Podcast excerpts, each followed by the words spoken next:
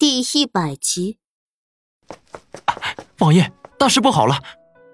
长笛从密道一端匆匆赶来，正好见到抱在一起的两人，赶紧转过头去，面壁道：“北约使团遭到了伏击。”莫连锦松开苏黎，不舍得在他额间亲了亲。你先回去。苏黎神经一紧，你要小心。嗯。莫连锦跟长笛由原路返回，苏黎自己回了王府。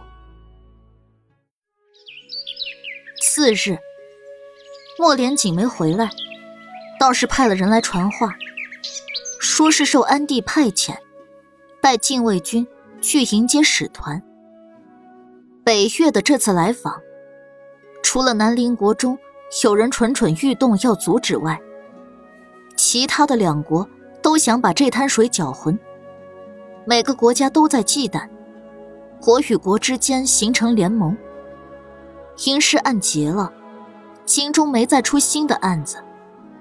将军府那边因为先前的事儿，元气大伤，名气特别不好。老夫人把苏浅月跟上官瑶送进了佛堂，没有吩咐，不许踏出佛堂半步。苏年宇的都尉一职，也遭到了弹劾。如果不是莫连轩极力作保，恐怕会被降级。令苏黎意想不到的是，经过国师卜算，苏浅烟跟莫连轩八字相合，安帝给两人赐了婚。等使团离京后，就会替两人操办婚事。一时间，将军府。又成为了京中的名门权贵，上门攀附的人络绎不绝。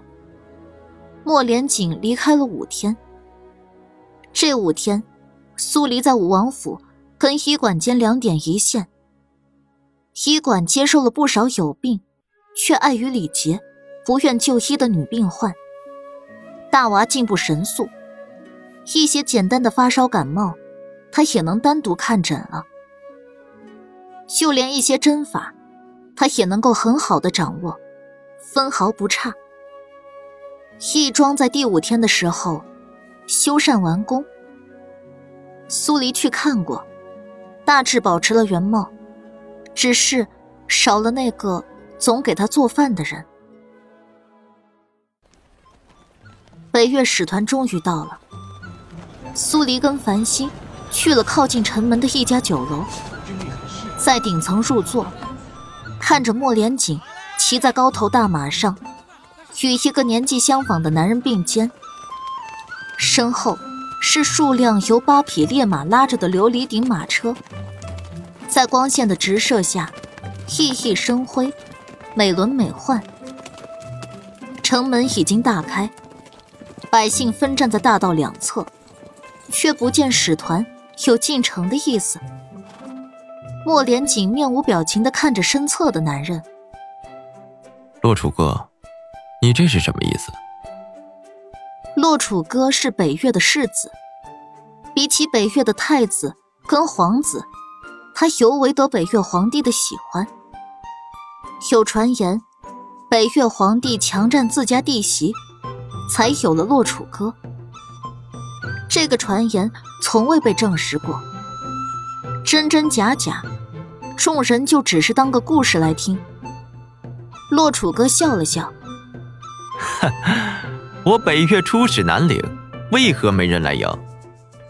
这话像是打趣，却又透着股戾气。莫连锦连眉毛都没抬一下：“本王杀了你北域无数士兵，本王来迎，让世子觉得害怕了。”洛楚歌的笑僵在脸上片刻。而后才道：“五王爷说话向来都是那么血腥吗？我未曾上过战场，却也知道，南陵死的士兵也不在少数。有战争便会有死亡，撑不住的人便是弱者。”莫连锦轻描淡写，神色冷冽，不见丝毫情绪波动。洛楚歌再一次被噎住，半晌后，唰的一声，拔出了身上的佩剑。飞身跃下马，站在一处宽敞无人之地。五王爷，那就让众人瞧瞧，你与我究竟谁才是弱者。靠城门最近的百姓都听到了洛楚歌这挑衅的话，他的意思再明显不过，是要跟莫连锦单挑。在南陵国的地盘还未入城，就要挑战南陵国赫赫有名的战神王爷。北岳这一手是在给南陵国下马威啊！只是一个从未上过战场的世子。他凭什么认为他能战胜莫连锦呢？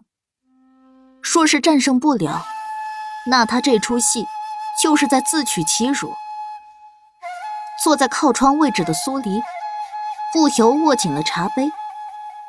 洛楚歌挑衅的话传到他耳朵里时，莫连锦已经飞身下马，算是答应了应战，要代表南陵挫挫北岳的威风。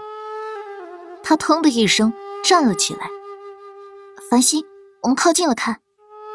嗯。两人迅速离开酒楼，在百姓群里穿梭，艰难的挤到离城门最近的位置。莫连锦跟洛楚歌还没打起来，洛楚歌在地面画了一个圆。莫连锦岿然不动的站在原地，那双深邃。如寒潭的黑眸，冷冷的看着洛楚歌闹腾，似乎看穿了什么，又似乎没看穿，却毫不畏惧。北岳的人马都涌到了洛楚歌身后，为他助威呐喊。而莫连锦带着的那些禁卫军，却一动不动，眼中只有护卫使团一个责任。相比之下，莫连锦便显得有些寒颤。一个人孤零零的站在那儿，但随着他朝那个圆圈迈出第一步，一种万夫莫挡的气场瞬间弥漫而出。只单单是一个背影，就能秒杀那些仍然在呐喊助威的北越人。五王爷，杀！苏黎振臂一挥，周围的百姓恍然醒悟，跟随着他一起。五王爷，杀！一时间，场面尤为壮观，声势浩大。哪怕皇室并没再派其他大臣或皇子王爷前来，有这么多百姓的助威，北岳那点助威声瞬间就被掩盖。莫连锦回头，在这么多张脸中，一眼就看到了苏黎。两人隔空对视。没说一个字，一个眼神，却又仿佛包含了无数的意思。北岳的车队中央，一双素手微微掀开了车帘，顺着莫连锦的视线，看了苏黎所在的方向一眼。很快，车帘又被放了下去，再没其他动静。洛楚歌看着已经走进圆圈的莫连锦道。以圆为界，谁先出去，谁便输了。嗯，若我输了，北岳使团即刻入城；若你输了，我要你南陵皇帝亲自来迎。这话一出，南陵百姓大惊，助威声也跟着停下。北越人的口气还真是不小，不过是个世子，居然要让皇上亲自来迎。莫连锦蹙了下眉，事情已经发展到这一步，再无退回去的可能。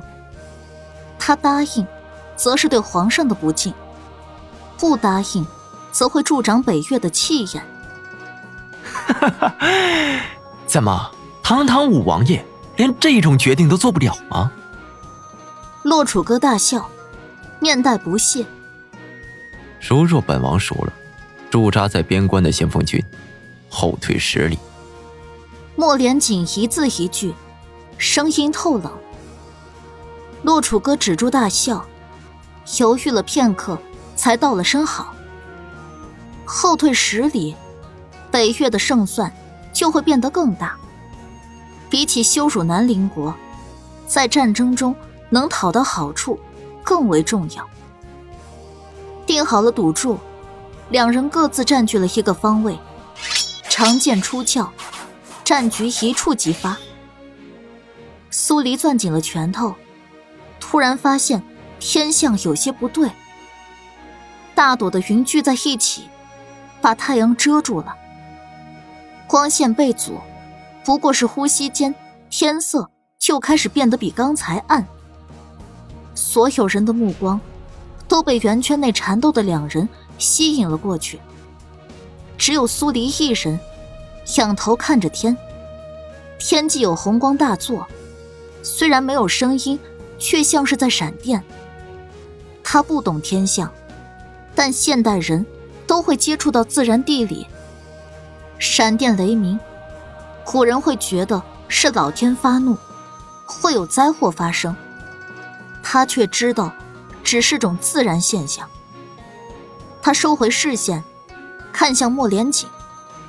战局焦灼，不分上下，空气变得越来越压抑，天色也越来越阴沉。苏黎心底腾升起一股不好的预感。两件完全不搭边的事儿，在他心底搅着。为什么洛楚歌会看准时机，在天象发生变化的时候，提出跟莫连锦单挑？这两件事是巧合，或者不是巧合？如果不是巧合，洛楚歌是在打着什么主意？苏黎的脑海里闪过无数种可能。直到他的视线落在洛楚歌身上，他穿的衣服鞋子虽然华贵，却只是常见的长袍布靴，而莫连锦就不同了，他穿的是盔甲，脚踏战靴。繁星，苏黎叫了一声：“四小姐有事。你知道五王爷的盔甲是由什么线缝制而成的吗？听父亲说过。”大将军的盔甲是由金线缝制，不易折断，可与甲片相辅相成，刀枪不入。金线，金线！苏黎的眼睛蓦地睁大，金线是能引雷的呀。虽然一件盔甲被雷劈中的概率很小，但如果那个圆圈下面另有乾坤呢？洛楚歌是北越人。他入城前要闹这么一出，一定带着他的目的。四小姐，你怎么了？繁星看着表情不对的苏黎，连声反问。苏黎没有立刻作答，又抬头看了眼天象，红光依然只在天际闪着。只专注看两人缠斗的百姓，压根没注意到这样的现象。破洛楚歌杀局的方法他有，但又伴随着一定的风险。如果最后雷电没有劈下，那他就会在所有人面前丢脸。只单单丢他自己的脸，倒是不要紧。可他现在是御赐的武王妃，不仅代表武王府，也代表着皇室。四小姐，繁星又唤了一声。四小姐若是有事，尽管吩咐。苏黎一咬牙，做出决定。走，上城楼。是。苏黎用辨识度极高的脸，不用令牌，直接刷脸上了城楼。他率先面向的是城内百姓。身材娇小的他，一袭黑衣，站在城楼最高的地方。清风刮起他的衣袂，抚弄他的长发。与此同时，那些暗藏在附近酒楼茶肆高处的人，纷纷注意到了城楼上的苏黎、莫连轩、莫连运，还有一个戴着面具的男人。除了在眼部有两个孔之外，面具把他的脸整张罩住。苏黎摩挲了一会儿腕上的手镯。深吸了口气，用尽全力朝下面吼道：“我是苏黎。看热闹看得津津有味的百姓，被这突如其来的一声吼，惊得纷纷仰头朝上看。马上就会有一场雷电，你们身上若有铁片一类的东西，切记一定要扔了，那是引来的危险之物。百姓听得一知半解，他们只知道晴天霹雷是不祥的，是老天。要惩治恶人的手段，却不知道这跟铁片一类的东西有何关联。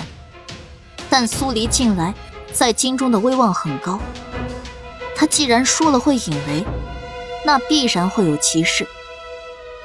城楼下的百姓一番骚动，随着其中一人扔出了手里的铁剑后，其他人也都将身上的这类物品扔了出去。